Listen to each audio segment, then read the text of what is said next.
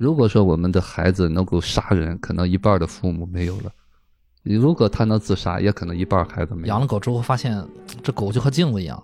把我照得一干二净。小时候电影就是一切，长大以后一切都是电影。你眼睛里有没有沙子，你看到的都是沙漠。我们抑制冲动，否则我们就会变成要对付的那个人。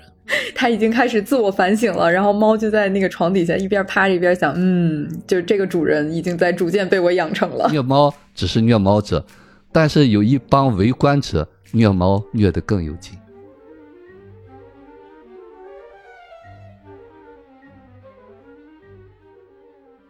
大家好，这里是明影派，我是太平鸟 Chris。大家好，我是夕阳，我是雨果。大家好，我是肉肉。嗯，今天呃，玲玲姐没来啊，肉肉来了。我们今天要聊的是一部三级的呃网飞的纪录片，呃，其实也是肉肉推荐给大家的啊。这个这句话说在 说在开头 是有其意义的啊，是肉肉推荐给我们的。然后呢，不过呃，推荐的还是很精彩啊。这个呃是一个真实发生的事件，我把它的类型归类为一个惊悚悬疑纪录片。这个事件的主角呢叫卢卡，卢卡模仿或者致敬了以下几部经典电影。很奇怪，我立马就换切换到了经典电影。其实这个片子就是在你们迷影圆桌派推荐给大家，其实是有一点暗合你们迷影圆桌派的这个主题的。对，有迷迷影的氛围。男主角也是一位迷影人士啊。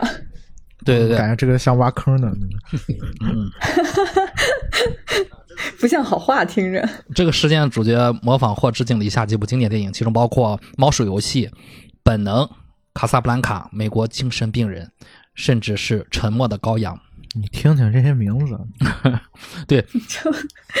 特阴间。呃，在给大家呃串剧情之前啊，我还是要提醒提提醒一下大家，就以下我说的剧情不是什么剧情，其实是真实发生的啊，这是一个纪录片。嗯，我们回到二零一零年啊，呃，一零年的时候，呃，有不知道大家有没有印象啊？是否知道这件事情？有一条。名字为一个男孩和两只猫的视频在网络上疯狂的传播，呃，画面中一个身穿绿色卫衣的男子将两只小猫放在床上，轻轻地抚摸它们，随后他将小猫放进了密封袋，然后慢慢的将空气里面吸干。当然，大家可可想而知两只猫咪的命运。虐猫视频释出后，一群网络爱猫人士自发组建成了一个群组，通过分析照片和视频，借助社交网络、谷歌地图、人脸识别等途径，人肉搜索这个虐猫者。在搜寻刚开始时的时候，他们就收到了虐猫者留下的第一个线索：虐猫者的马甲账户里唯一点赞的一个视频是小李子主演的经典的犯罪电影《猫鼠游戏》。随着这个群组的活跃，越来越多的人加入到了搜索虐猫者的组织，其中还包括了拥有几十万粉丝的动物保护者。人员构成鱼龙混杂，有效信息被淹没在了众多数据之中，集体无意识的发泄殃及了无辜的人，其中包含一个啊，并不是这个虐猫者的一个患有抑郁症患者啊，他因不堪网络暴力自杀而亡。同时呢，虐猫者每每在事件影响力减弱的时候，接连发出另外两段虐猫的视频，其中包含了一个是把猫活活的淹死了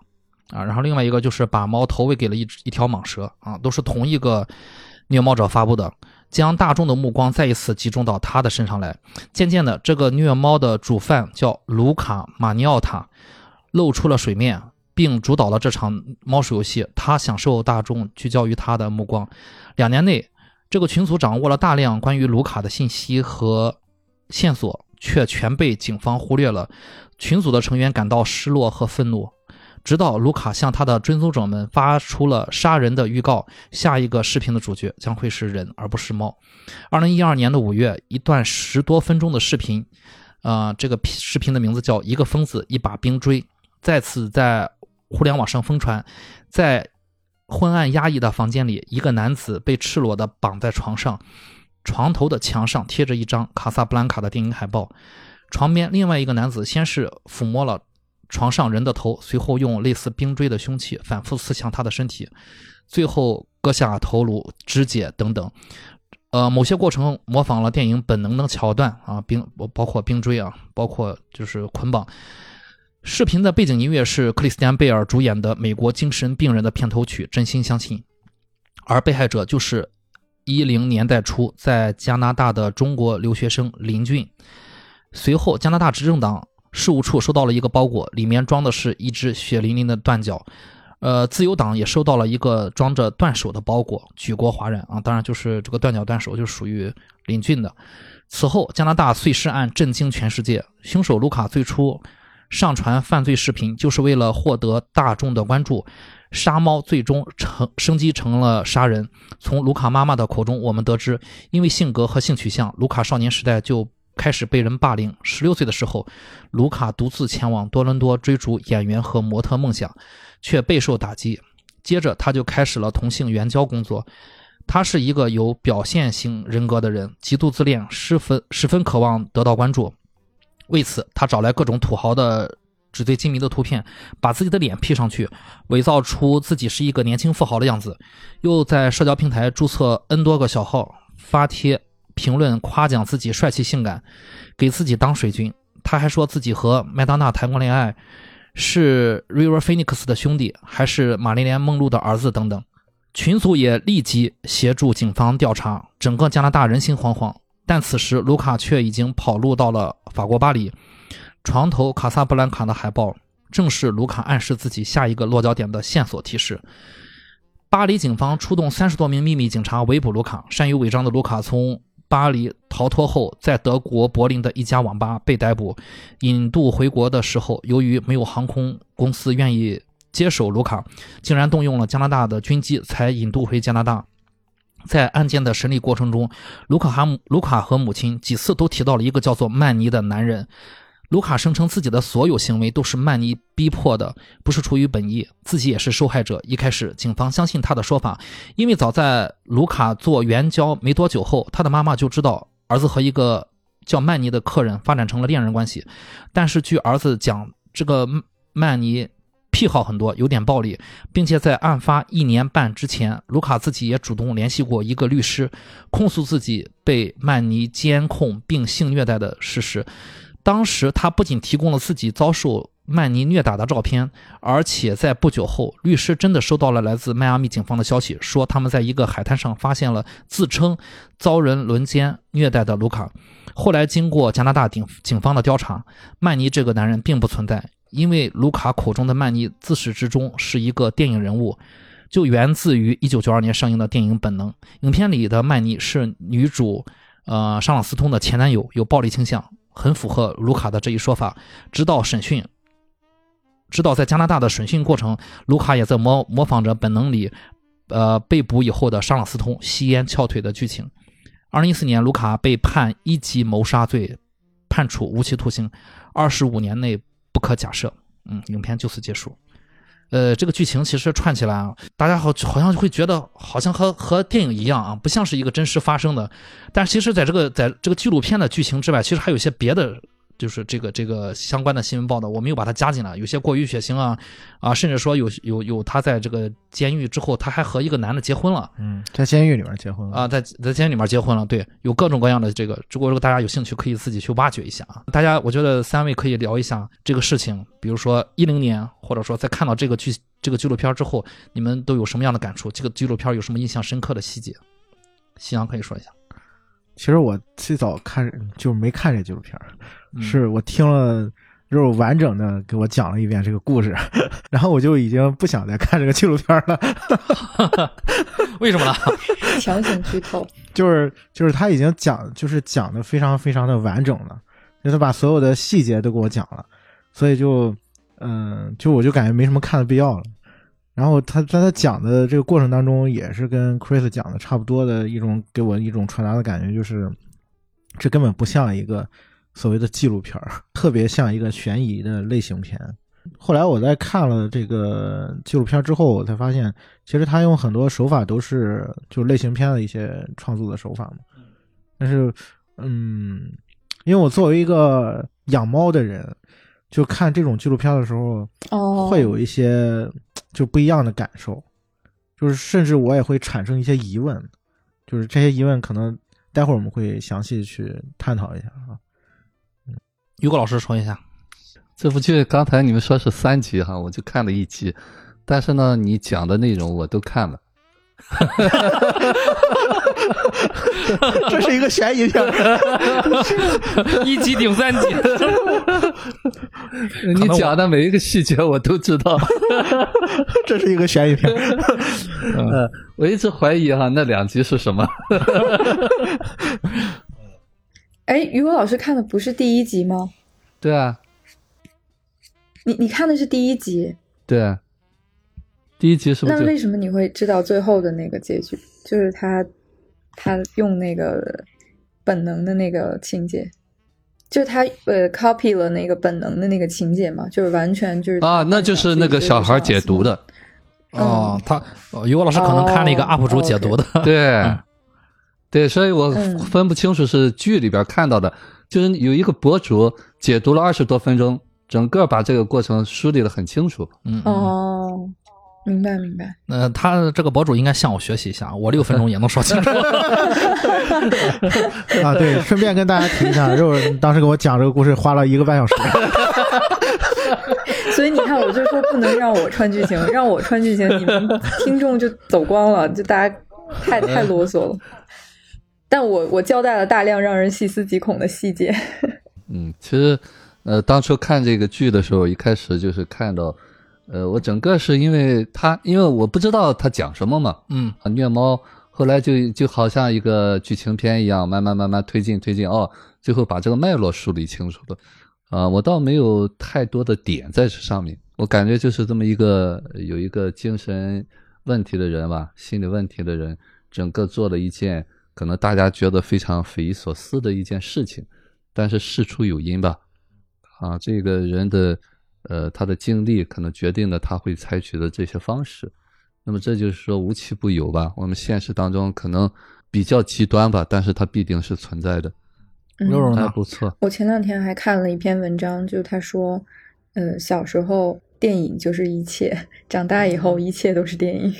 你你觉得电影编的特别离奇猎奇，然后你在看到真实的人生的时候，你就会发现比电影复杂，然后又猎奇一百倍。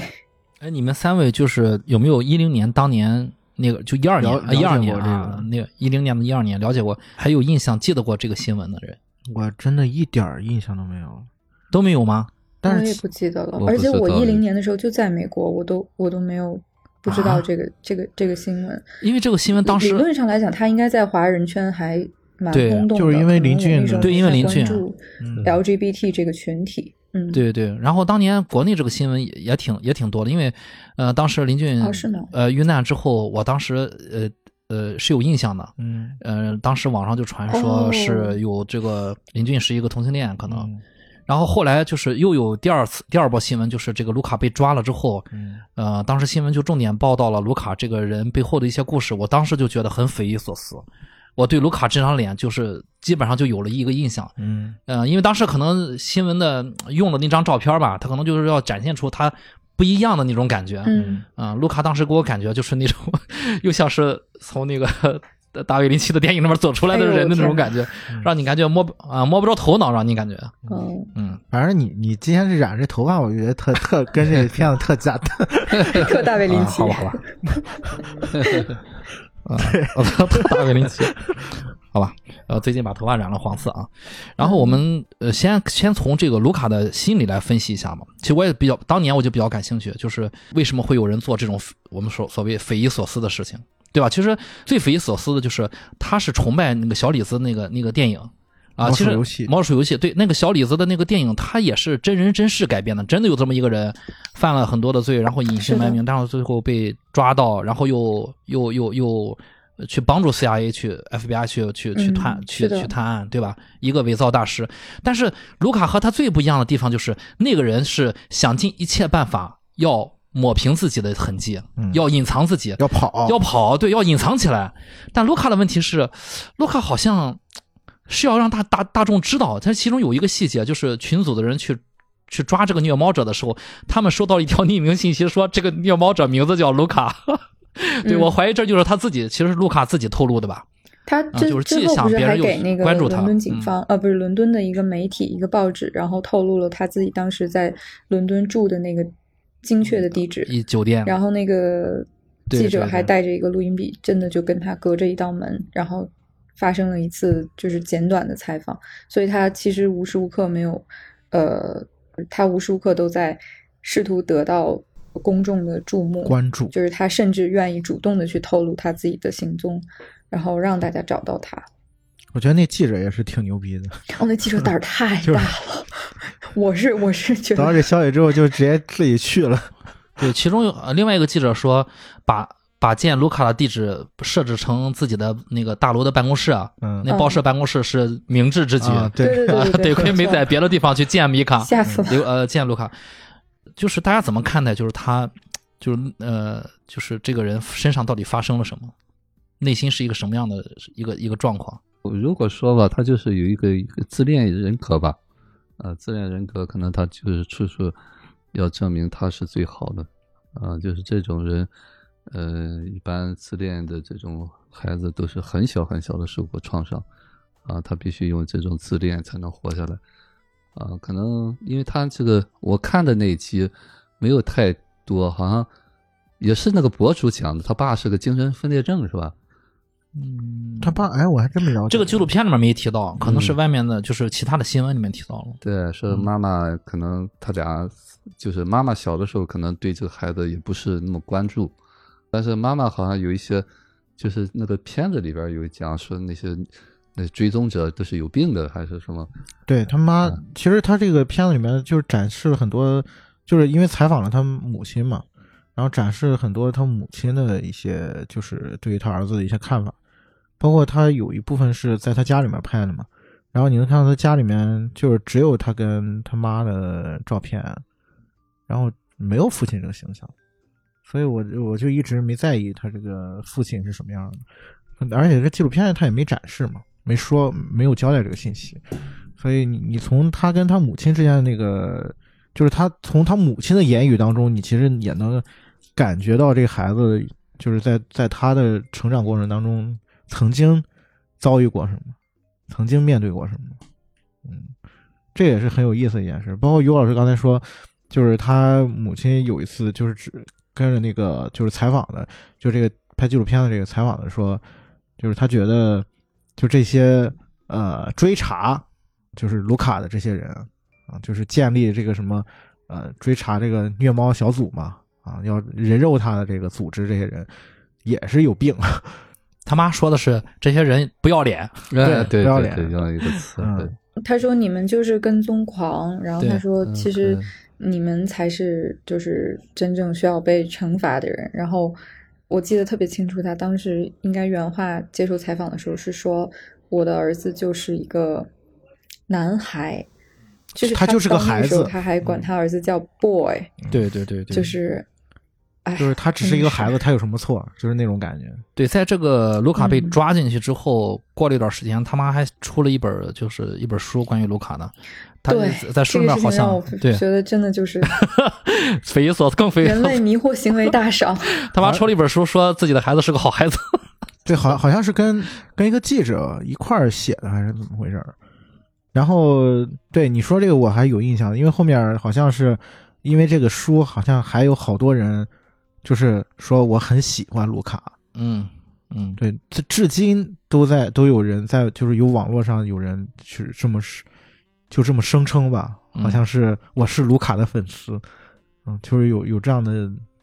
现象出现，我觉得这也是我们这个节目一直蹭不太上热点，但是你结合最近的热点来看，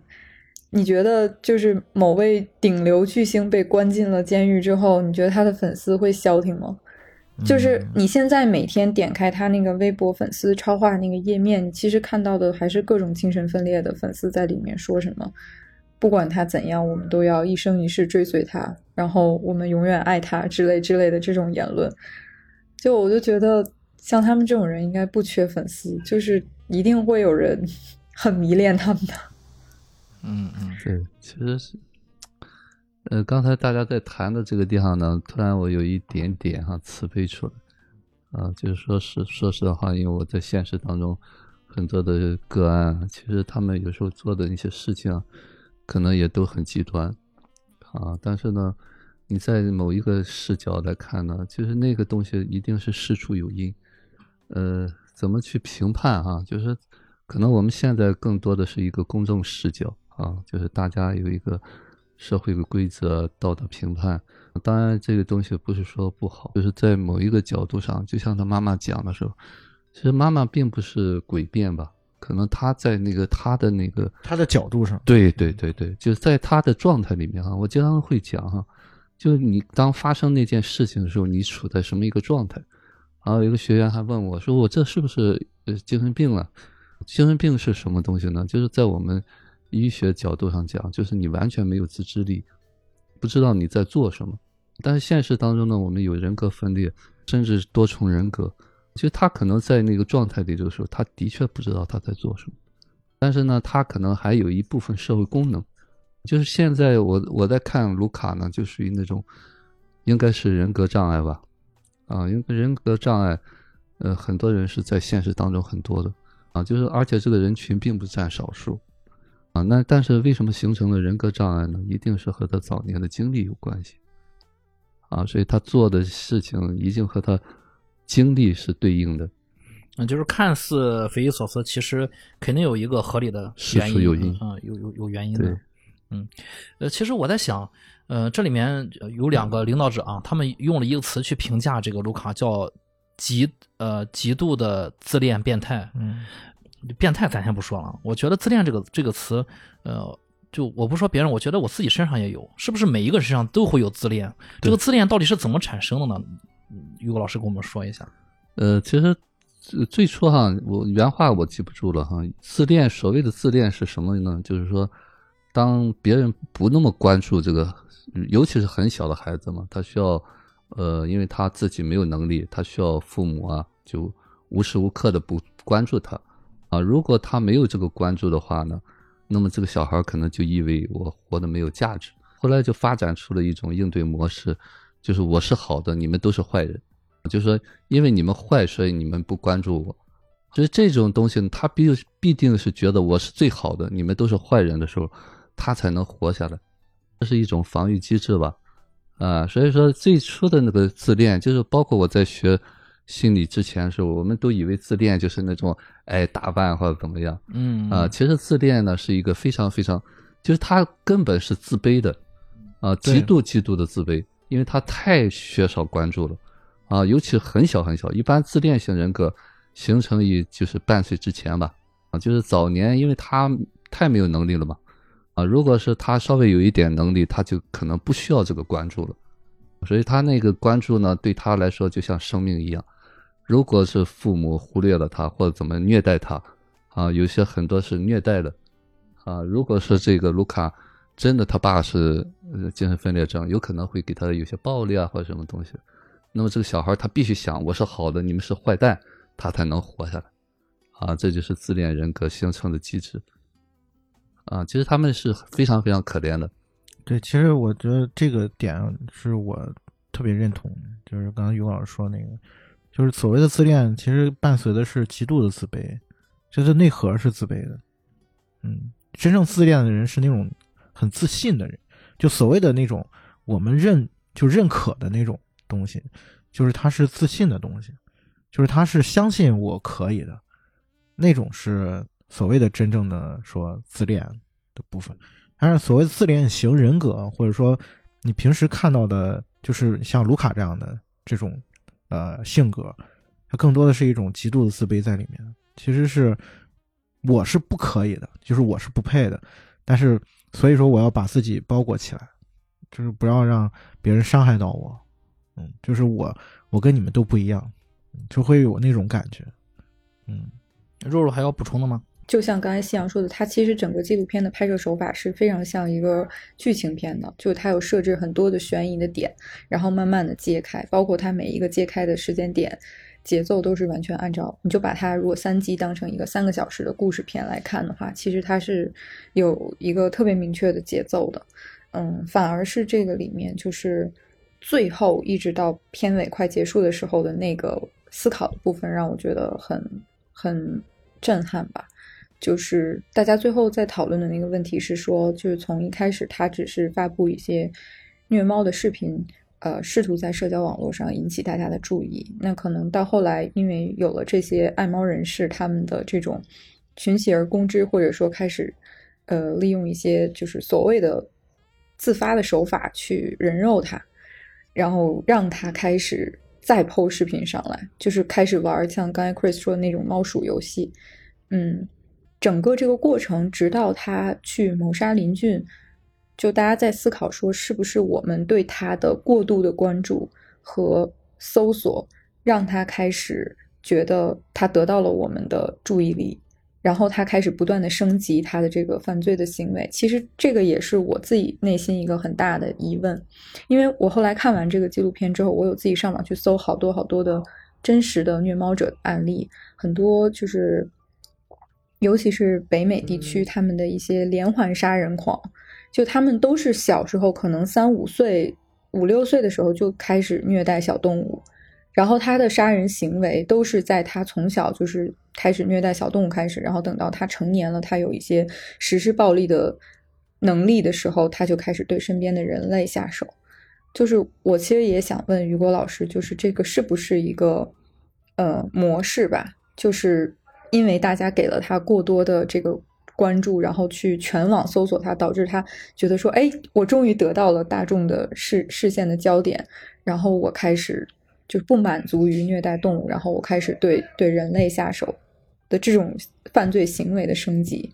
其实这个说实话啊，就是说我们现实当中啊，很多人就是说他，我更愿意说是状态吧。啊，当他进入到那个状态的时候呢。他实际上就是活在过去，嗯，比方说，嗯，他处在三岁那个状态的时候，他就活在三岁，那么他需要早年的那些和三岁的那些对应的人，那么这个东西呢，就是就是我们当时学那个 T A 的时候，这是游戏嘛，它游戏呢，它需要是有一个协作者或者是呃这个玩伴吧，可能你们说的这个东西就是这样，就他进入到这个游戏模式的时候，他需要有一些配合他的。当你们在人肉他的时候呢，那他就觉得哦，这个东西就是他因为小时候需要被关注，玩了。哎，对对对，有人关注我了，所以说呢，因为他那个不被关注的东西还在那儿，他就在不断升级，不断升级，啊，玩难度。就是他，因为他一直不知道是别人是关注他的，所以他我再做一些事情，我看你们到底是不是真的关注我，所以可能就导致了越来越升级，越来越升级。然后呢，一直在证明我是很很有能力的，我是很强的，啊，你们是不是都来看我，都来看我？可能导致的结果就是不断的就，可能对他们来说，并不是我们想象的那种，比方虐猫啊、杀人啊，在他们来说就是一种刺激，就是我只要是有人关注到我就行。可能我们大众的层面来说，比方说像他养猫的话，他可能不舍得去动这个猫。但是在他那儿，那个猫不是这个了，它是另外一种意义了。所以说，他们杀人，可能就像他是要要去搭一个东西一样啊。可能我们有人知道，就我可以倒墙啊，但是呢，有人他就倒猫啊，就是一样的东西。就我经常在讲，就是说，当我们没有到一定的人的程度的时候呢，可能小的时候更多的是动物属性。啊，他可能就没有那么多的慈悲啊，或者怎么样，能够感受到这个猫啊或者什么的痛苦。他可能更是站在他那个角度上，就像小伙伴，你倒我一拳，我倒你一拳一样。只有大了才知道，哦，这个小孩很可怜，他需要保护。所以站在他那个视角里面，可能并不是像我们想象的那么恶毒，但是他做出的这件事情是我们没法接受的。所以说，这就是很多，就是今天我们还有人在讨论嘛，就。就是像刚才说的那个某个明星，其实他也有很可爱的一面。就是这个人，他可能做了一个极端的事情。他有吗？对，就他有。为什么粉丝会喜欢他？啊，我觉得如果这个人还能哭出来，他就有。对，就是他一定是每个人都有。对，应该啊，最恶的人他也有可爱的一面。就是说，可能那个东西呢太多了，让我们忽略掉那个。啊，就是再善的人呢，他可能也有。某一时恶的一面，就是我们每一个人都是一个完整的人吧。其实我觉得，就是于老师说这个，就特别认同。就我觉得，嗯，就你一旦你认定一件事情的时候，一旦你认定了这个人他是什么样的时候，你是很难再看到他还有别的层面。就是你认定，你认定给他贴上一个标签，就不会有别的东西了。对，这个东西是人的一种惯性，就是一种思维的惯性。就是当你认定了他是一个什么样的人的时候，就很难去扭转这个概念。你会觉得他所有的所有的事情都是，就是反推过来，他就是证明他就是这样一个人。呃，其实这个可以给呃听众解释一下，啊，就是我们为什么要认定？我们认定的基础是什么东西呢？我认定是来解释他可恶，嗯啊，就是我们恨这个人嘛，那再找到所有的理由，认定他是值得可恨的。其实这个东西呢，这就是我们经常说的情绪在先。当你恨这个人的时候，你就会找到他所有的可恨的地方。所以大家是有时候是看不清楚的。所以我们为什么要跳出来？就在事物本身呢，你已经不是一个客观视角了，嗯你已经站在那个游戏里面去了。所以我们必须跳出来，看到对方，也看到你有情绪的这一部分。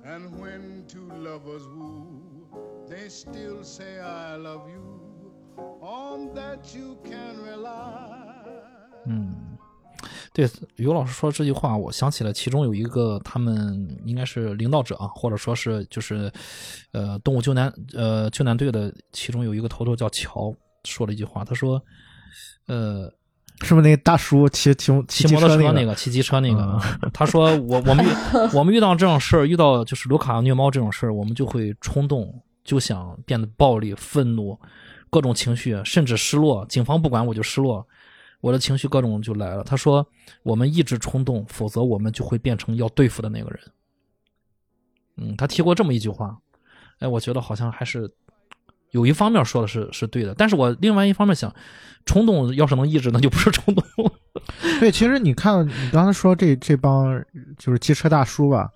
然后他们在片子里面呈现的也是，就是呃，包括他你去采访，就是采访那个摇摆女郎，就是他们那帮人的时候，啊，群组的首领，对，然后他们就说，当时他们认认错了那个人的时候，嗯然后这帮汽车大叔就是说，就肯定是他，一定是他，嗯，当时舆论导向就已经到了那个顶端了，需要找一个泄愤口。对，呃，所以说，当另外一个就不作不死的那个一个一个抑郁症患者站出来说我就是这个虐猫者的时候，结果他真的就是最后顶不住的那个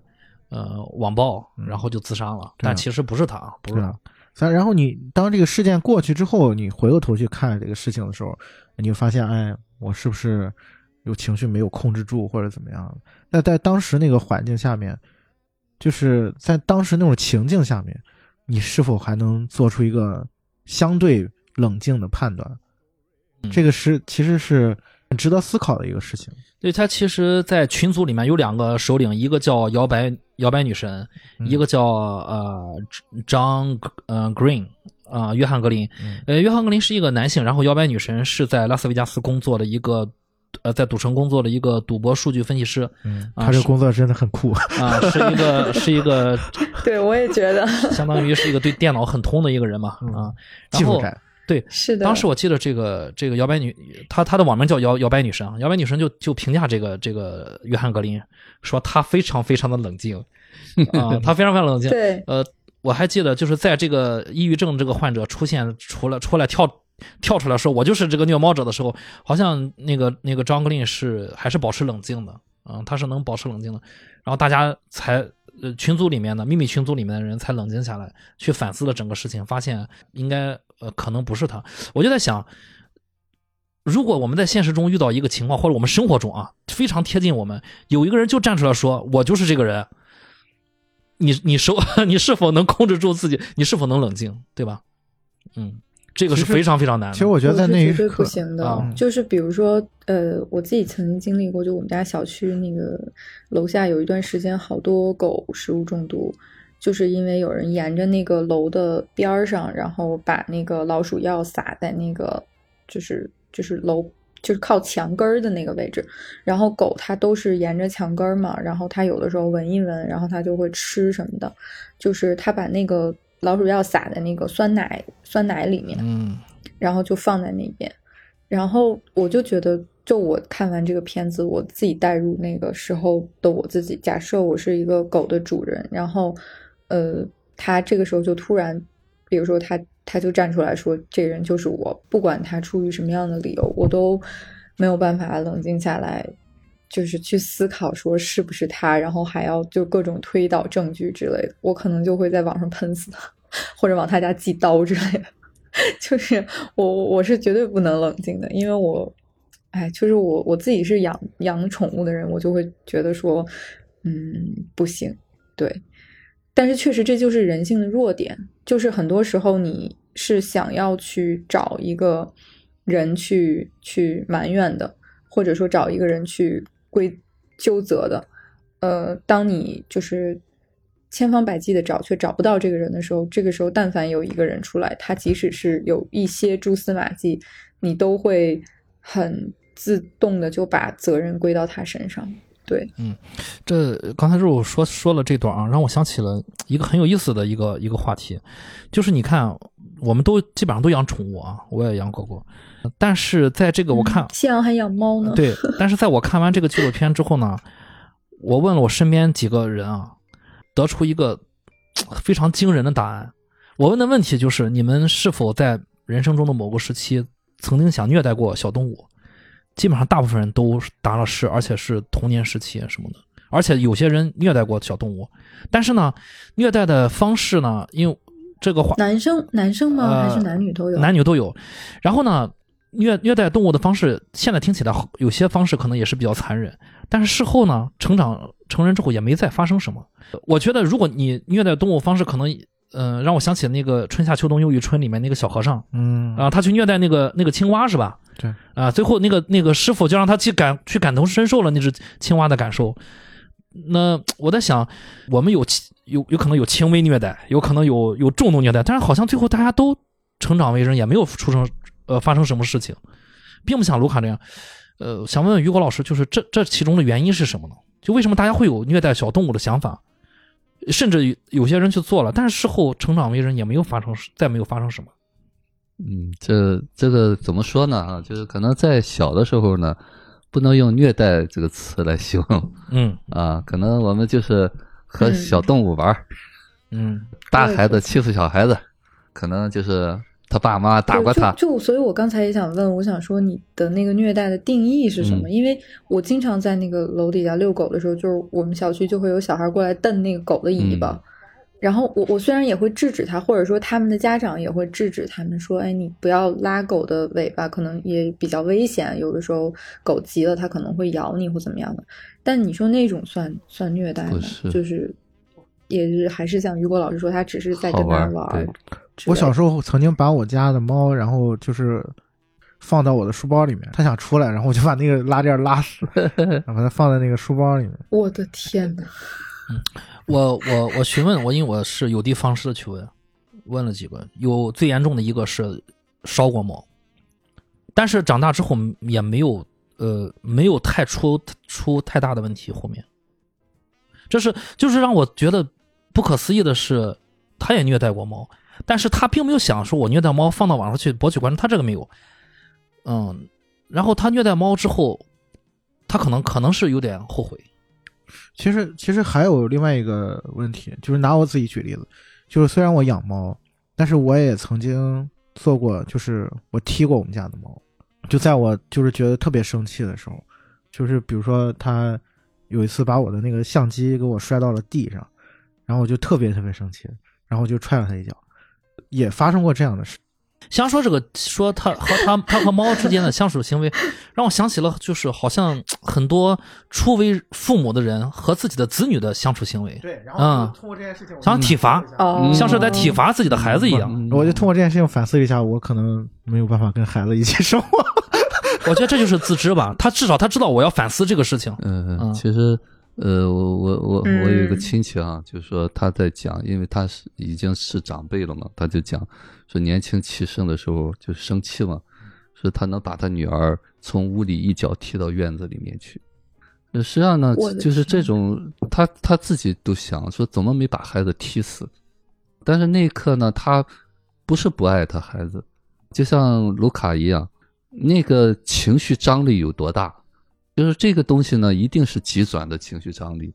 就是现实当中，比方说杀人，我们经常说那个暴力的背后必定有软暴力一样。是什么让他举起了这个刀？是什么让他举起了个拳头？当然了，现实当中呢，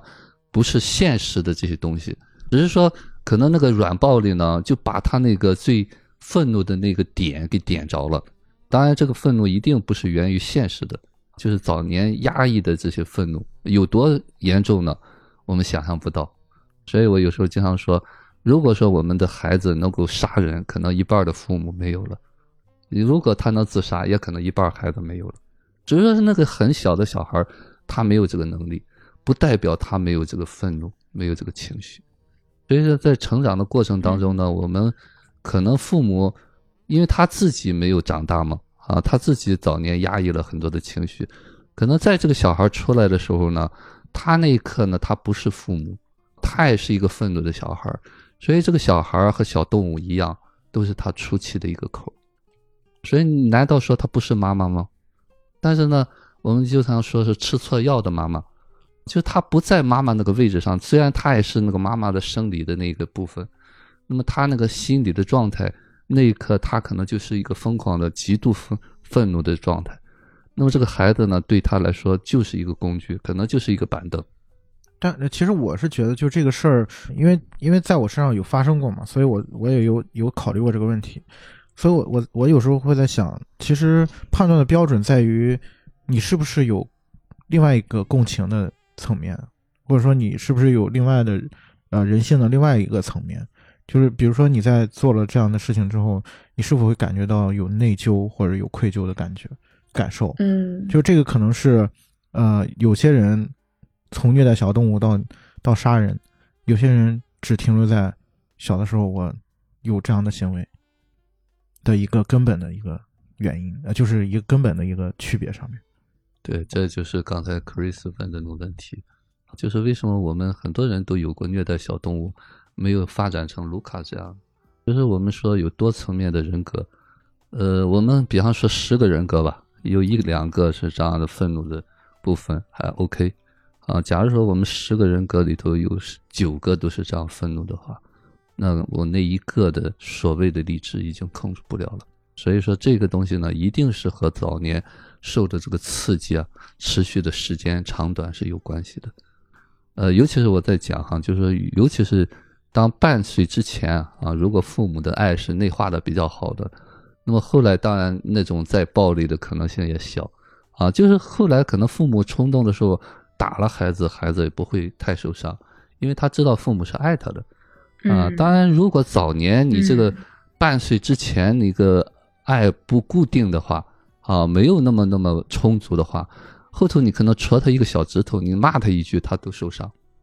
于果老师讲到这儿，我想起来，你看我们刚才聊的是呃关于施虐者呃卢卡这这一方他的一个心理状态，然后我我关注到这个纪录片里面，包括那个动物救援队。和两个群组的领导者啊，摇摆女神和 John Green，啊，他们在这个纪录片都有各自的一个对于这个事件的一个感受吧。动物救援队那个那个那个头啊，那个那个壮汉，机车壮汉叫乔，他是这么说的：他说看到这个卢卡虐虐猫的事件，他自己感到无能为力，他这边是感到无能为力。但是摇摆女神呢，呃，这个蒂安娜说说看到这个事，我感到超有劲儿，就他感他看。他那个时候正好一零年失恋了，正在迷茫的时候，突然这个事情发生了，就是网上疯传这个虐猫事的这视频。他说看到这种事，我感到超有劲儿。一方面有人感觉到无能为力、无力的无助感，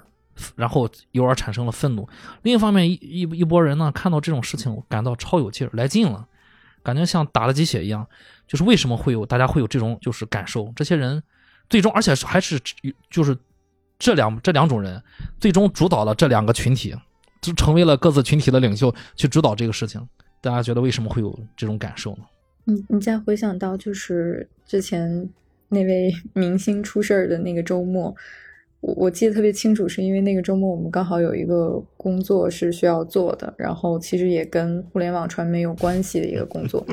然后我就每天一看到热搜前二十条全是他。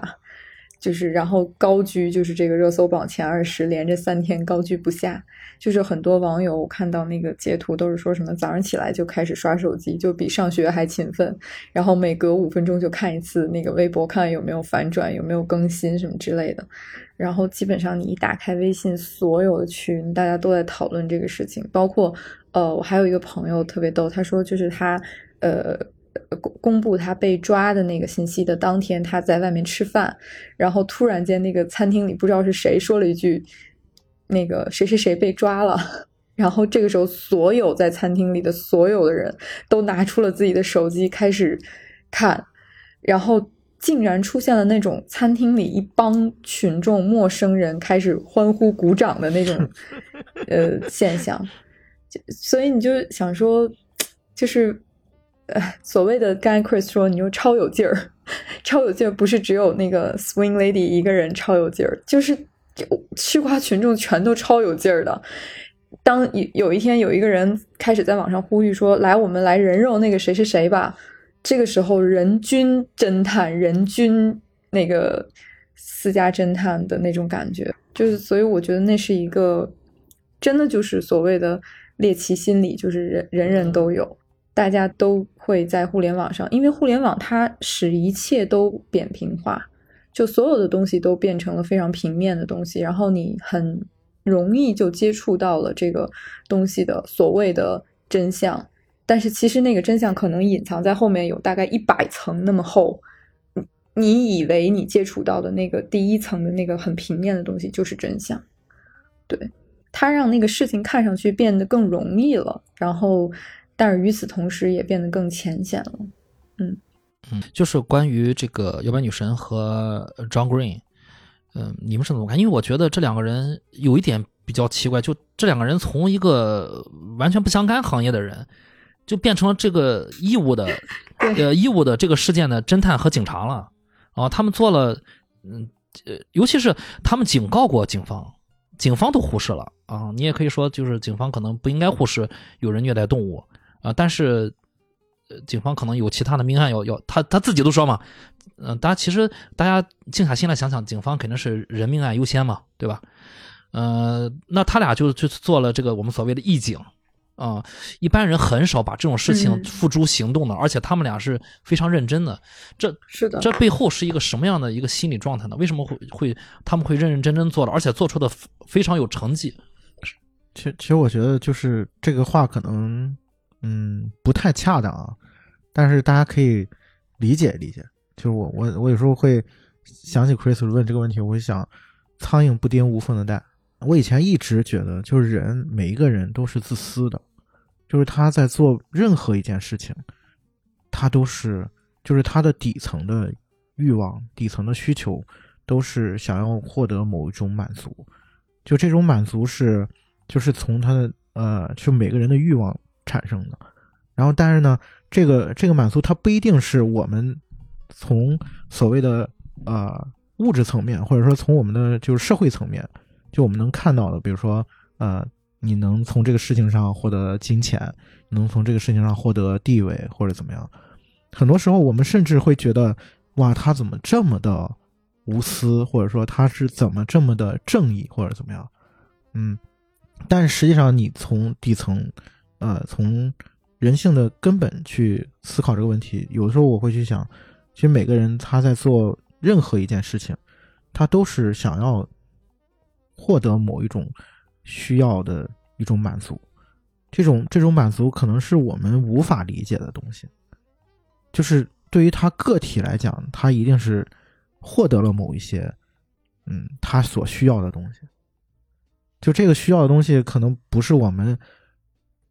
就是常识理解上的一些东西。对，一般我们要是关注这种案件，像我在中国这边，我当时就是当一个新闻去听。啊，当时觉得就离奇，仅此而已，没有付诸行动。但是，呃，摇摆女神她是一个非常典型的例子，她在切切实实的跟踪这个案件，成立小组，然后又成立一个小组中的秘密小组的时候，呃，她竟然被这个卢卡反噬跟踪了，反跟踪了。然后卢卡去到了他所在的那个赌场，我记得有一段影像，应该是卢卡就在他身后尾随着他，拿手机拍了一段嗯是是啊，这是就危险就在眼前了。连摇摆女神自己都说，她说我在看到那个时时候，就是我内心的那种感受已经超超过了我能承担的范围，然后我已经开始考虑要不要跟我的上司和我的同事去打招呼，让他们陷于这个危险之中。但是在那个事情之后，他并没有收手。那我想内心里面一定有一个强大的动力驱使他再继续做下去。所以我就对这个东西是比较感兴趣的，就为什么会，当然了，他在这方面是感兴趣。我相信每一个人，我们每一个人在每每自己的那个想做的那个方面，其实就是多管闲事儿那方面，你都会去多管那个闲事，这是为什么呢？当然，当然，我还要说，就是我刚才说那个那个事情，其实它不带任何的评判在里面，嗯就是它可以是饱含善意的，也可以是有很多负面的东西。呃，你要说饱含善意，我我就说啊，要说饱含善意，我们从结果论来说，不管他们怎么怎么去努力，他们怎么做，最后林先生还是去世了。嗯他们没有去，说实话，说实话，这虽然他们做的事情本身是应该是没有问题的，但是最后我们从结果论来说，林先生还是去世了。那他们做的这个事情的意义何在呢？当然，他他们帮助了警方，确实后面帮助了警方。我觉得是他如果没有意义的话，可能就是死的不止林俊一个人吧，因为我觉得嗯快速他不会的破案，呃，不会永远的停下来在这里。就是他可能，比如说最后他在德国被抓嘛，然后呃，在那个他被抓的当天早些时候，他其实还在网吧里面看，他登录到了国际刑警的那个网站上去，然后在上面找到了自己被通缉的那张照片，然后那个网吧老板就是说。他到那个时候还在看到他自己被通缉，他是享受自己被全球通缉的那个快感的。那么也就是说，如果他不被抓、不落网的话，可能不止林俊一个人会会受到伤害，是的，就是因为他不会停下来的。对，其实呃，群组的人和那个蒙特利尔警方合作之后，他们共同推呃推断出来，就是呃，卢卡是会是一个会是一个连环杀手嗯啊、不是一个单独做，不是一个个案，他不会是呃是不会停手。当他们推断出他会连连续作案的时候，所以在巴黎和那个柏林通缉了他。嗯嗯，这个给大家补充一下。刚才 Chris 问这个问题啊，就是我前面也说的，那么这些我们大多数的行为啊，我们都在用思维啊，就我我经常说这叫合理化。那么合理化呢，我们在解释我为什么这样做。那么在我这儿看呢，更多的是情绪的驱使。你比方说，他觉得特有劲的时候呢，他能够在这释放一些能量，就哎，他终于找到了一个他可做的事情。一个出口。哎，对他做这个事情是是为了什么东西呢？是为了宣泄一些情绪，啊，他进入一种状态，啊，就是他在一个很亢奋的状态里面。至于做这件事情是什么呢？他就合理化了，啊，这是为了伸张正义。那么那个人呢，他可能觉得这个东西，他的那个绝望啊，或者那种悲哀的那个情绪出来了，那么他就把这个点，哦，是因为这件事情让我悲哀，就是这个东西呢，是我们觉察不到的。所以我们成长呢是要看到你自己有这些部分，然后呢，你才知道你的行为是什么。那么我们大多数人其实并不知道自己在做什么，所以我经常在讲哈，就是有时候有人问我说：“你成长的目的是什么？”成长的目的就是让你知道你随时知道你在做什么。其实我们大多数人不知道自己在做什么，自己说了不算自己。或者说我们以为我们知道自己对对，其实你知道的那个东西呢，你已经被合理化过了，并不能为真真正正为你做的那些事情负责。你知道你在做什么时候，你已经为了这个做的这个后果承担责任了。但是很多人做完了以后，哎，说我解释了，我是无无意识啊，或者我这是一个意外啊，啊，其实这叫什么东西？这叫解释啊，你不用解释，就说明你做的那一刻你没有想清楚。但是大多数人都是这样，所以这个真真正正活明白的人少之又少。所以我们怎么能活明白呢？你先要知道你的情绪在哪，你有多少愤怒啊？你如果不清楚这个东西的时候，有个杆子你就爬上去了啊！你还是说那个东西是什么样啊？其实是你的情绪在那儿。对，这就其实就是我刚才说，就是某一些情况下，我们获得就是我们想要做某件事情是底层的某一些需要被唤醒了，就这个东西是在里面。对，就这个东西可能不是我们呃，就是社会意义上的，就是我们能看到的东西，但是它对于他来讲一定是很重要，或者说他一定是需要这个东西，需要获得一些满足。嗯，就是他一开始，呃，他们说当时他们第一次联系到蒙特利尔警方的时候，他们提供了很多他们呃搜索那个卢卡的一些资料，然后蒙特利尔警方就以就是虐待动物是不可以以一个刑事案件立案的这个理由拒绝了他们去调查，因为确实也没有先。前没有案例是说虐待动物形成就是一些刑事上的罪行，所以他们没法去搜索他或者动用警力去做这件事情。我觉得也有可能是因为这类的社会事件比较多，所以警警察就拒绝了他们。但是其实我觉得从他们第一天开始人肉这个所谓的这个虐猫者开始，他们应该就知道说，呃，警方是不会以此立案的，但他们还是很热情的投入到了去全网寻找他的这个。过程当中，是在这个过程当中，这个行为在不断的升级，就相当于你在走上了这条路，你就必须要往下走下去了。就是你要么就找到他，要么你就就放弃。就像第一次那个人被误认了之后，很多人就退出了群组，大家可能就是没有办法承担这个负罪感或怎么样的。然后只有一少部分人，他们还在继续追寻真相的这个过程当中，其实。他们后来就是埋怨警方说：“你为什么不立案？他明明就有可能变成一个杀手。”但是其实，当你在第一天找他的时候，你就知道警方不会因为虐待动物立案的。但是你还是做了这件事情。其实最最开始的那个心理，我觉得就是不是为了所谓的正义，它其实就是一个很很猎奇的心理，或者就是你内心的愤怒需要发泄。你就想吧，如果他不杀人，他只是虐猫的话，那他们的这件事情的。终点是什么？就是我找到了他，然后我喷他，或者往他家寄刀、寄恐吓信之类的，或者是把他信息全部公开。他就是会，对，就是叫什么呃，网暴，就是网网暴他。对，所所以从一开始起，他们就是奔着这个目的去的。我我觉得没有没有说我要奔着他，就是说我要抓获一个什么什么人，然后为社会伸张正义的这种这种目的去，就是也不必把他的行为太过于的正义化。我自己是这么觉得。对，说到这儿，我想起很有意思的一个情节，把它串起来讲出来会很有意思。就是我我说三个人啊，一个人就当然是要说摇摆女神。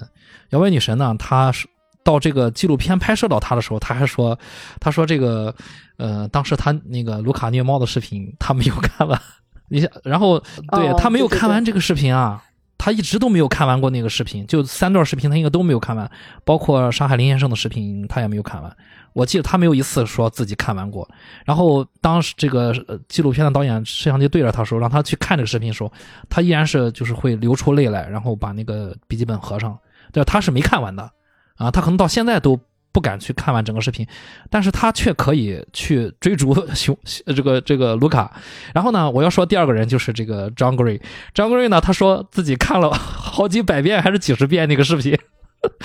然后把那个视频好像是，而且而且他最牛的是，他那天晚上他是在手机上收到那个视频，然后他说他当下第一反应就是立刻把手机关上，把电脑打开，用一个更大的屏幕看。对，他是迫不及待的要要用大屏看那个视频，而且要看好是个狠人好多遍，而且把视频的每一帧保存成图片看，去找细节。然后我要说的是第三个人，就是这个呃林先生，他在那个加拿大的一个好友啊，也是一个男性朋友，他说他是。在就是获知就是有一个亚裔失踪之后，他去看了这段视频，想去确定是不是这个林俊先生，然后他是跳着看的，嗯，他是跳着看的，跳跳跳，嗯，他可能，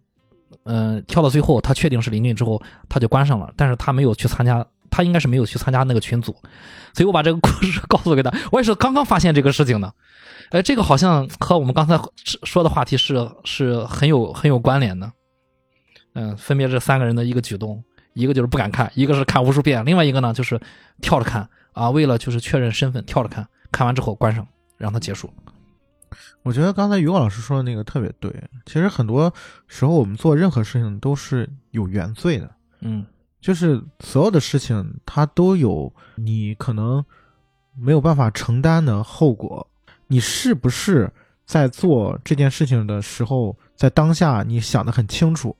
就是它能够。带来什么样的后果？那我是否愿意承担这份后果？嗯在这种情况下，我去嗯，做这样一件事情，就甭管这件事情它是在社会层面上它是好的还是坏的，它都有这方面的一个所谓的原罪存在。那你是不是在这样的一个非常清楚的状态下去做一个判断，去做这个选择？其实这个是我觉得是最关键的问题，或者最重要的一个事情。嗯，你说到这儿，让我想起来，这个导演拍摄这个纪录片儿动机到底是什么呢？呃，他的动机我们不知道，但是我们看到这个纪录片儿，我们知不知道我们自己心里面怎么想的？就是，呃，当然那个两个领导者也提也也发出过，就是在这个片尾发出过疑问：我们是共犯吗？因为卢卡想出名，然后呢，最后证明他已经出名了，全球皆知。然后，嗯、当然网友描述的他在监狱好像过得还不错啊。啊，他是终身监禁，并不是死刑。然后呢，这个摇摆女神她而且她是终身监禁二十五二十五年年，，嗯，那个保保释啊，就是所以相当于二十五年之后有他机会就可以被呃有机。会出来的，对。所以摇摆女神最后就，嗯呃，眼睛看着镜头提出了一个就是一个终极问题吧，就是我们是不是在是是卢卡的从犯？我们因为我们做的事情正在让卢卡这个事情传播的更广泛一些，但我不知道导演他怎么想的。导演给我们提供了一次机会，你们觉得就是我们是共犯吗？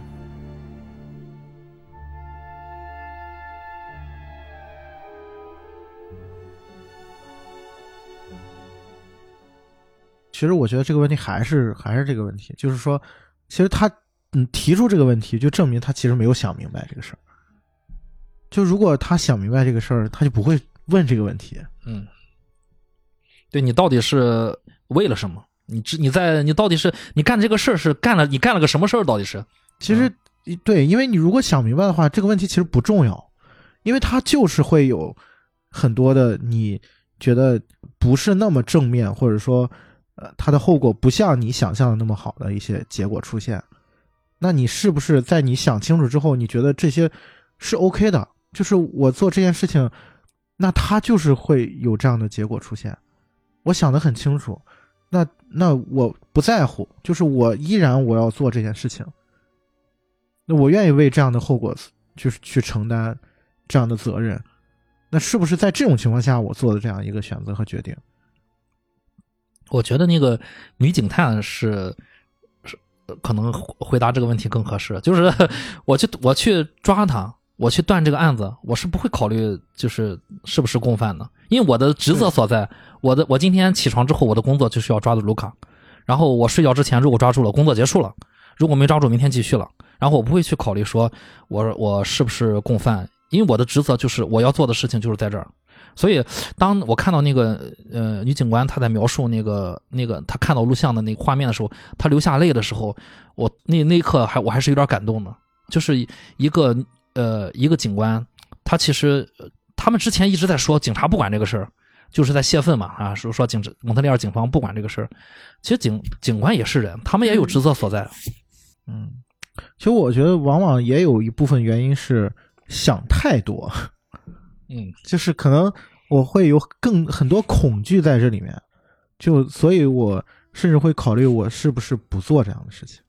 对，我在看第二集的时候，看到中段的时候，我还没有意识到，就是林俊那个事儿还没出现的时候，我是没有意识到这个事儿是和林俊的事情挂上关关系的。第二季刚一开始的时候，因为他马上就要出现林俊那个事情，我还没看到的时候，我当时我恍惚了一下，我想有没有可能就是这个虐猫者，他只是呃做了一个假象。有没有假的假的？对，就像那个那个，因为那个人他也没有，嗯不是不是卢卡，他也承认自己是是是虐猫者。如果这个事情是假的话，这个事情完全就是一个镜子，照面照亮了我们所有内人呃所有人的内心。当然，这这个后面他没有成立啊，没有成立。但是我当时想，如果是这个事情只是一个假象的话啊，这个这个虐猫所谓的虐猫者，他只是想出名，然后他动用了道具或者怎么样特效，那那我们大众在在愤怒什么呢？嗯，只是被只是进入了他的陷阱。哎，你这个是一个非常好的思路，哎，就做故事片的非常好的思路。嗯那他最后问那个问题啊，就刚才呃西亚也说了，他们自己也没有想清楚啊。实际上呢，这个东西想清楚的人少之又少啊。尽管我们在说我们成长的目标是知道自己始终在做什么啊，要达到这一步呢，是相当相当之难啊！就可能我们在花一生的时间都不一定真真正正了解自己，能够活明白。那么，但是呢，不排除我们先要知道，我们有机会活明白。当你知道有机会活明白的时候呢，你可能更多的是有能跳出来的机会。就像刚才 Chris 讲那个警察一样，那么实际上呢，我们每个人啊都在扮演着各种的社会角色，就是各种社会角色呢。那么有的人，我们说有的人可能那个性格就是当老师的，那么他在哪啊都是一个老师的架势。啊，回家了训老公，呃，训孩子，他把所有的人都当成了他的学生，那么这叫什么东西呢？这叫去职业化了。就是我们实际上呢，我们要始终清楚，你有上下班时间的，啊，你在上班的时间，你可能就是一个老师的角色，你要为孩子负责、学习负责。你下班了，你就是一个普通人，就像父母一样。那么你可能在孩子某一个时候呢，你是他的父母。可能某一个时候你就是他的朋友啊，甚至你可能比他还小，你是不是清楚这一点？所以我们做这个节目呢，是让大家你不一定能做到我说的那个活明白，但是呢，你要质疑自己，你质疑自己哈，就是说我们首先要知道自己是不是有一份执着在里面啊，那个执着就是什么？那个兴奋剂，就是那个情绪驱使着你，好，你在不断的找理由。说我这是为了正义的，合理的，哎，对对，为我的超有劲，哎，找到合理化，对对对，啊，所以说你你能够时时刻刻跳出来，然后呢，那个社会啊就安定了，啊，我是说虐猫只是虐猫者，但是有一帮围观者虐猫虐得更有劲。嗯，有时候我在想，呃，虽然就是呃两个领导者他们做两年之内做出的这些大量的这个搜集证据，最后帮助了蒙特利尔警方和巴黎警方，但是我在想，这两个领导者可能并不适合做那个警探，警探不能是这样的人啊。嗯，当然，他们大部分的时候还是被自己的情绪在支配着，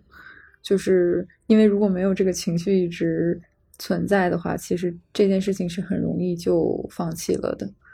有一方面跟他们的那个技术宅的身份有关系，另一方面也跟他们自己的情绪有多么的浓烈有关系。就他在整个片子的一开始，他就已经点明了说，呃，在网上冲浪的第一原则就是不要惹猫咪，因为就是所有爱小动物的人，他们的。情绪是非常容易被煽动，然后他们很很容易那个反弹的一帮人，然后由此这个故事才开始。哟，我我我遗漏了啊！我们今天要聊的纪录片名字叫《别惹猫咪》，还好我的逻辑清晰。对对对，没错，还好我逻辑清晰。你等会儿，你等会儿在开头的时候补一下。对，网上冲浪第一原则啊，别惹猫咪，大家。不要把自己在家踹猫的 视频发到网上，不然会会死的。嗯，你这个节目也很好吗？最后点题了。我觉得，我觉得雨果老师那句话真的可以作为这个电影的 tagline，就是虐猫者其实在就那一个人，但是网上有成千上万的人，他们在虐猫虐的正起劲儿呢。对，就是我们都是这个事事情的一部分。对，我突然想起来，如果他虐猫了，然后他并没有拍到网上去，他可能是另外一路子人。但是他如果虐待动物啊，或者说不管是怎么样了，甚至自虐，他拍到网上去了，那你如果在下面，嗯，不停的是吧，聊过来聊过去，点个赞什么，或者是骂他或者怎么样，他可能正中他下怀。其实你是踩入了他的陷阱，他在虐你。对。对，这就是为什么我我哭着我都不敢看，但是我可以抓这个卢卡。其实我我会觉得就是需要一些机会去自省。我就拿我还拿我自己举例子，就之前我跟我家的猫的相处，就是有一部分是，呃，就是感觉好像在虐待它，然后就你是主人，它是奴才，对，就是说。就他 他真的是，他真是可能是唯一一个这么养猫的人。就就是比如说，嗯，就是有些时候你会觉得，比如说他会把你家的东西会给你就弄乱或者怎么样，然后你会在那一瞬间会特别的愤怒，把你最喜欢的海报撕了。对对。对，我们家很多海报都是被都都是被他撕掉了。然后呃，就是最严重的就是我刚才真的吗说？，你的你的电影海报被他撕掉？对，有有这种情况。然后就是最严重的，就是说我那个相机被他呃，就是直接摔到地上嘛。但是但是这些事情发生之后，就包括我自己也有，就是说呃，去踢他这种行为。然后然后就有一天，有一天我突然就是回到家的时候，也是发现，就是我们家的那个，就我们家的那个猫特别喜欢翻衣橱嘛。然后就有一次回来，我就发现嗯。我我那个我的内衣什么的时候都被他就是蹂躏到了地上，就是他打开了我们家的衣橱。然后在那一瞬间，其实我也是觉得很很生气，怒不可遏。对，然后然后就然后我就突然发现我们家的猫就偷偷的躲到了床底下，然后在那一瞬间我就一下子清醒了，对我就我就一下子跳出来了，就是我突然在想一件事情，就是其实很多时候是我并没有理解对方，就是猫它有它自己的习性，就是很多时候并不是它做错了什么，而是你做的没有那么的好。比如说，比如说猫，它就是会有这种去探索的这种天性，然后你很多的时候你就要考虑到这一点，因为你是那个全能的人，你是决定养猫的人，对要不你就别养。对，所以说，那你他为什么会把你的东西放，就是能摔到地上？那还是因为你没有把东西放好，并不是猫做错了什么。其实他他没有为什么，你看，对自他没有为什么是你为什么对他的猫驯化了。并没有，就是在他的 他已经开始自我反省了，然后猫就在那个床底下一边趴着一边想，嗯，就是这个主人已经在逐渐被我养成了。对，这 主主子变奴才。就是他可能在那个啊，还其实还是还是猫养人。不，我我是想说，就是很多时候是我们的认知有局限，就是在这种时刻，我们是不是能看得更清楚一点？对，对我想起来，我我很早之前我跟夕阳说，我说养了狗之后发现这狗就和镜子一样，把我照得一干二净。然后有时候感觉，就初期的时候我就感觉这个自己有点有点有点有点惭愧，呃，就是当不好这个主人。后来发现不是当主人，是做个朋友就行了，就这么简单。嗯、你要是把他当成朋友就很简单了。你我不可能踢踢我朋友一脚。因为因为你你有时候会，因为我当我跳出来之后，我会发现很多时候是，你是不是想要控制对方，或者说你你的情绪到底是什么？哦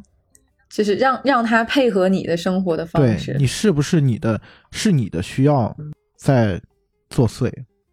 就是你要看到背后是什么东西。你要是不锁好你那个厨子门呢，我觉得你就想找机会发火。对啊，和那个丢了 漫画书差不多，感觉你就想找个机会，就是你是不是再再找一些 又机会？回到那个这个这个这个事儿要被吐槽一年，厨子里面可能也有漫画书啊。嗯，是啊，也可能。哎，那那 Chris，你有被你们家狗折磨疯的时候？有有，就是狗破坏能力也挺强，挠墙。回家之后发现地上一堆、想一堆拆家嗯不是狗的长项吗，对一堆墙粉啊，然后然后嗯跳到床上，跳到沙发上。后来我们就是也是自自己反反省了一下，就是感觉如果他们做了错事呢，还是我们自己就是我们做主人的做做的不对。如如果说他们做了错事，我们生气了，我们再生自己的气，因为你自己没做对嘛。嗯、其实当我想通了这个呢，其实我不太在意他上跳上沙发和床了，我真的不在意。只是呢，他跳上去之后可能会弄脏。啊、我因为这个事情，我把我比如说我把卧室门关上关紧，或者对我我就会去留意每次出门之前把卧室门关紧这些细节。回来之后发现相安无事，然后他比如他寂寞了想玩，你就给他玩具玩，然后给他他喜欢的玩具啊什么的，多陪伴他呀什么的，嗯、就是这样。其次，我觉得就是呃这次从西宁回来之后，我感觉就是我对我们家狗，我我吃有有有很明显的感觉，就是我感觉我更像是一个母亲在和狗交流了，就是和狗很很软化那种。嗯，我跟所有人都感觉我像一个母亲在教育。对，和狗特别温和，我总是在，我总是总是在你在在在，你这个母母性光辉太强烈了。对我总是在和它是就是就是在哄着它嘛，它能感受到我的语气是在哄着它，嗯，就是像像朋友一样，比如说它经常跳到沙发上，但是他嗯嗯，如果脚脏跳到沙发上，我们就要洗沙发套，这很这是不现实嘛。我就会跟他呃，就是用很缓和的语气，呃，我说你下去吧，乖啊，什么下去吧，他就下去了。他不是不再需要我强硬的去说啊，或者说是骂他呀，或者说用手轻推他，都不需要，他自己就下去了。下去之后，我就我心里面就想，就是呃，这可能就是人和狗比较好的一种相处模式。其实不是，我刚才说那个，其实真的不是在开玩笑，是我最近突然就是有有一些别的感受，就是尤其是因为我最近也在剧组待了嘛，嗯然后你会接触到很多不一样的人，嗯然后你就会发现，很多时候你是你是想要配合他演戏，还是你要跳出来？就是当你跳出来的时候，你会发现很多时候跟你接触的人，他其实在处在某一些状态里。嗯就是你如果能看见那个东西的话，其实你会觉得，就是过去抚摸一下他的肩膀。对，没有那么没有那么不好相处。对，嗯其实很多时候都是这样的。嗯嗯嗯。所以说，如果就是在卢卡成长的过程当中，是不是如果他身边有多一些这样的朋友，愿意跟他站在一起，或者说拍拍他的肩膀的话，可能也不会有后面的悲剧发生。嗯，他在监狱里面反正还有机会。对，在监狱里面有大把时人家，监狱里面可好了呢，呃，后面还有机会，这才是最让人生气的，人还结婚了。每个人都有机会。简单说一下吧哈，有养宠物的，呃，养宠物是什么东西？养宠物就是说今生有一个陪伴你的人。当然，你在这个过程当中呢，既然他陪伴你呢，可能他就要承载你很多的东西。可能我们并不是故意的想去伤害他，啊、就像卢卡那一刻，他可能也不是存心怎么样，就是他在那个点里边的时候呢，可能就会做一些极端的事情。当然，这个极端的事情呢，就是我说的那个虐待小动物。为什么说每个人都有虐待小动物？可能每个人都挨过打，啊，被恐吓过，就他小孩就会模仿啊，模仿大人训斥小孩或者打小孩的那种感觉嗯，啊，因为他终于有一个比他弱的人，更弱小的。对对对，实际上呢，在养宠物的过程当中，就像呃，想说有时候踢他一脚没事儿，他既然到你家里边儿踢一下也无所谓。我们知道了，我们不会老踢他就可以啊。那何何尝不是他就是要扮演那个让你发泄情绪的那一部分呢？所以说，我们所有的人能够遇见、能够自相处啊，都是有机缘的啊。那么这一刻呢，我们感恩就 OK 了。啊，那么我们那个情绪要出来，你不踢猫踢谁啊？踢桌子吗？嗯要么把电视摔了。也不是不行。你晚上给他，OK 你晚上给他加个罐头。OK OK 啊，所以说那一刻呢，我们有一丝觉察，可能下次你再踢他的时候，可能那个脚就会缩回来嗯，啊。就会收回来。对，偶尔踢他一下也没关系。过后你告诉他，啊，哎呀，真是啊，就像 Chris 一样，回来以后去变得和那个狗啊交流的方式不一样了。但是呢，你要知道，可能某一天你这一点可能做不到了嗯，啊，也没有关系啊。可能你某一天你还会踢的。哎，对对对，就是这个东西呢是变化的啊。当我们知道我们有情绪的时候，我们提前释放或者有目的的释放，或我对这个释放有所觉察的时候呢，再就不太会伤及无辜了。但是在没有做到之前，需要有有人或者有动物或者有物件来承载这个情绪，那么这就是我们今生的陪伴吧。嗯，就是刚刚于老师说的，就是说，呃，实实际上你你是很难的，就是每时每刻都能觉察到，或者说都是一个特别清醒的状态。啊，你是不是能自省，或者说后知后觉嘛？是吧？有的时候，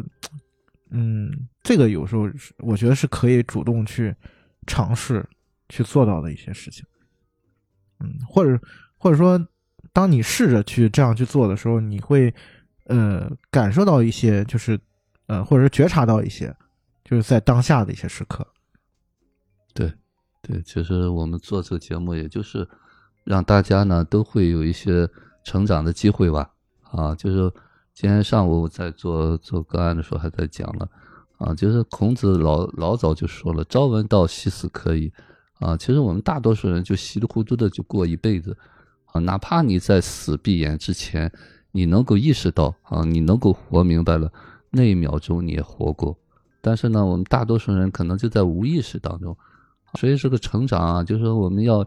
呃有这么一个想，有这么一个决定吧，啊，那么但是这个成长不是一步就做到的，只要我们有这个准备成长的心啊，那么我们在这个过程当中呢，不断的后知后觉，不断地去觉察，总有一天你会有质的改变的。嗯，加油呃！夕阳曾经就是在这个这个我们今天要聊的话题里面，他曾经加了一条，叫这个电影在整个事件中扮演什么角色？你指你指的这个电影就是指这部电影呢，还是指他卢卡分享的影片呢？就是他所有的他看的电影，啊，就嗯卢就是卢卡看到了电影，嗯，嗯，你你怎么你怎么你怎么迈克尔认为呢？德格拉斯，迈克尔德格拉斯对，我觉得可能我们呃大部分的时间在做做电影剧本嘛，然后做电影剧本不可避免的就是面对我们国家的这个审查制度。呃，很多时候我们经常被所谓的教育的一点就是说，怕比如说你拍出一些非常极端的情节之后，会有人去模仿。对，嗯尤其是当我们国家没有审查的这个分级的时候，它相当于是面向全年龄层的一个大众传媒。那很多人可能看到你这个电影之后，它出现一些非常呃细节的这个，不管是作案手法也好，还是什么的时候，他其实会去模仿。我自己总是觉得，你的你一个人的人格的形成，其实是有多方面的因素去决定的。就是不是说你今天看了几部电影，你就变成了一个所谓的高智商犯罪或者是一个连环杀人狂的这样的一个一个人，但是不可避免的，你必须得承认，就是可能当他，因为他从小就是一个，如果按照纪录片里面的说法，其实他从小是一个还蛮内向的孩子，就是他也没什么朋友，所以他妈妈说他花了大量的时间看电影。就是甚至有些像什么《猫鼠游戏》啊、《本能啊》这种电影，他都是反复的看《卡萨布兰卡》，一遍一遍的看，然后他从中就是他，就像很多人看电影的原因或目的一样，就是他把自己带入了那个角色，然后短暂的逃离了自己可能并不那么幸福的人生。他觉得在那个电影的世界里，他成为了他自己想成为的那个人，或者他获得获得了很很大的快乐。对，就我自己会觉得看完这这个心情会比较复杂。就作为一个从业者来说，我会觉得说，嗯，某种程度上确实给他提供了一些，就是让他，嗯，走到今天这一步的一些契机吧。嗯我觉得还是刚才那个话，就是说你在做这件事情的时候，你有没有想清楚，就是我可能会得到的结果或者是后果是什么？然后我在这样的情况下，我做出了一个选择，那我愿意承担这个选择背后它所带来的所有的这些所谓的原罪，就这个是最重要的，不是在于说它是不是啊给我的全是最美好的东西，但是不可能的，就是这个东西，就是它就是这样存在的，你是不是接受？我觉得重要重点是在这儿。而不在于它本身，它是不是带来了啊所谓的不好的东西。嗯，就是刚才肉肉说这个东西哈，就说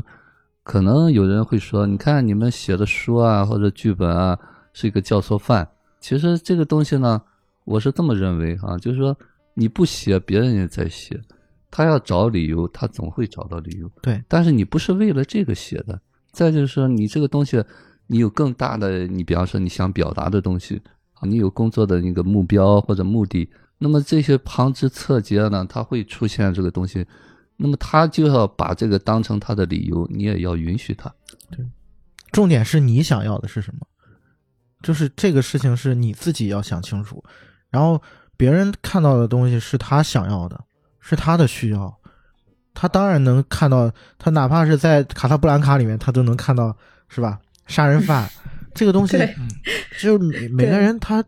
他中中间选择去巴黎，就是因为那个卡萨布兰卡最后一个情节是那个男主角跟女主角说：“我和你最美的回忆留在了巴黎。对”啊，然后他就他就逃去了法国。而且每个人的状态不在不同的状态下，他的需要是不一样的。就我之我记得我们上个月聊唠嗑的时候，还问，就是还讨论过一个问题，是关于说你。呃，为什么有一些电影看第一遍的时候觉得没什么感觉，第二遍、第三遍的时候会特别喜欢或者怎么，这跟你个人的状态是非常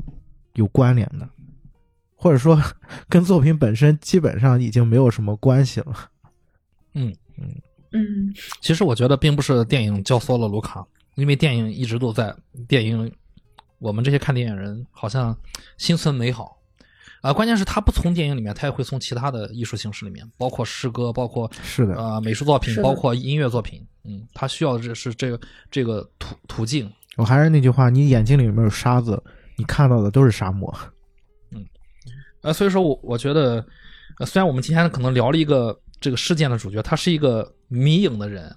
嗯，但不是所有迷影人都会有这样的结果。嗯，我们的听众们都是非常善良可爱的。嗯但我是觉得，就是你要允许这个世界就是如此不同。是是的，嗯，这这是第二集吗？这是第三集，啊但是很多那个忘了，就是他寄给那个那个律师的那个那段我看过啊。哦迈克尔·道格拉斯。哦那他，道格拉斯演的，不不是，就是那个律师长得像迈克尔·道拉斯。啊，我觉得、我感觉他就就我有时候我第一眼看到他，我以为他戴了一人皮面具，你知道吗？就是把我吓的。我觉得卢卡是去跟，因为他他是本能的偏迷，嗯他是粉丝，我觉得他是在找律师的过程中，他发现了这个律师特别像迈克尔·道格拉斯呃，有可能。而他在那个受审讯的过程中，他一直自己在模仿沙朗斯通，包括点烟，包括那个性感的翘二郎腿的那个动作。所以我觉得他在这个电影里面，他透露了自己是上朗斯通斯通那个角色，对啊，他就是一个主角嘛，他就是自己导演了一场戏，所以他想在现实中找一个像迈克尔·道格道格拉斯一样性感的男人，去充当他那个父亲的角色。所以他找的那个律师，当然他和那个律师可能后面没有下文。了，但是他发了那个那些东西，可能是一方面就是给自己的后面铺路，另一方面他可能是想博取这个像道格拉斯一样律师的同情。因为其实那个上松在那个电影里面就是被，嗯，对对对，就是被被忽略了，虚构了一个前男友 pull the shade so I won't see them seeing me. Having hard time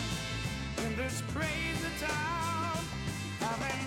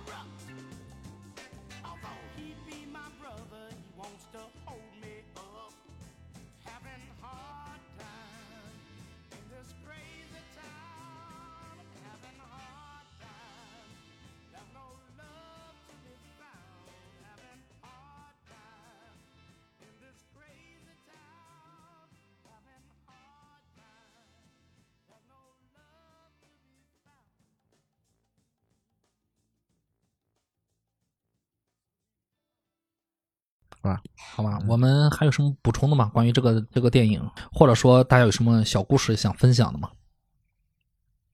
嗯，留着后面说吧。啊，那我那我分享一个吧。嗯我分享一个，就是我刚才在节目里面我提到过，我有的放矢的去采访了我身边的一个人，一一群人啊，关于虐待小动物的事儿。刚才我给大家说，我说其中有一个人可能是最最过分的，嗯，他去虐待了一只猫。然后其实这个这个这个故事它有后半截，我留到特地留在最后说。嗯、当他就是呃这个火点着那一瞬间，他后悔了，他就把火扑灭了。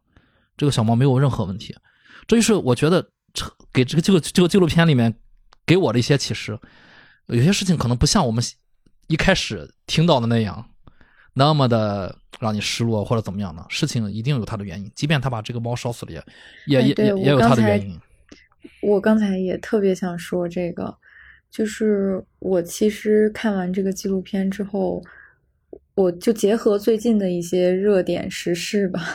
就是不管是比如说呃奥运会也好，或者是其他的社会新闻也好，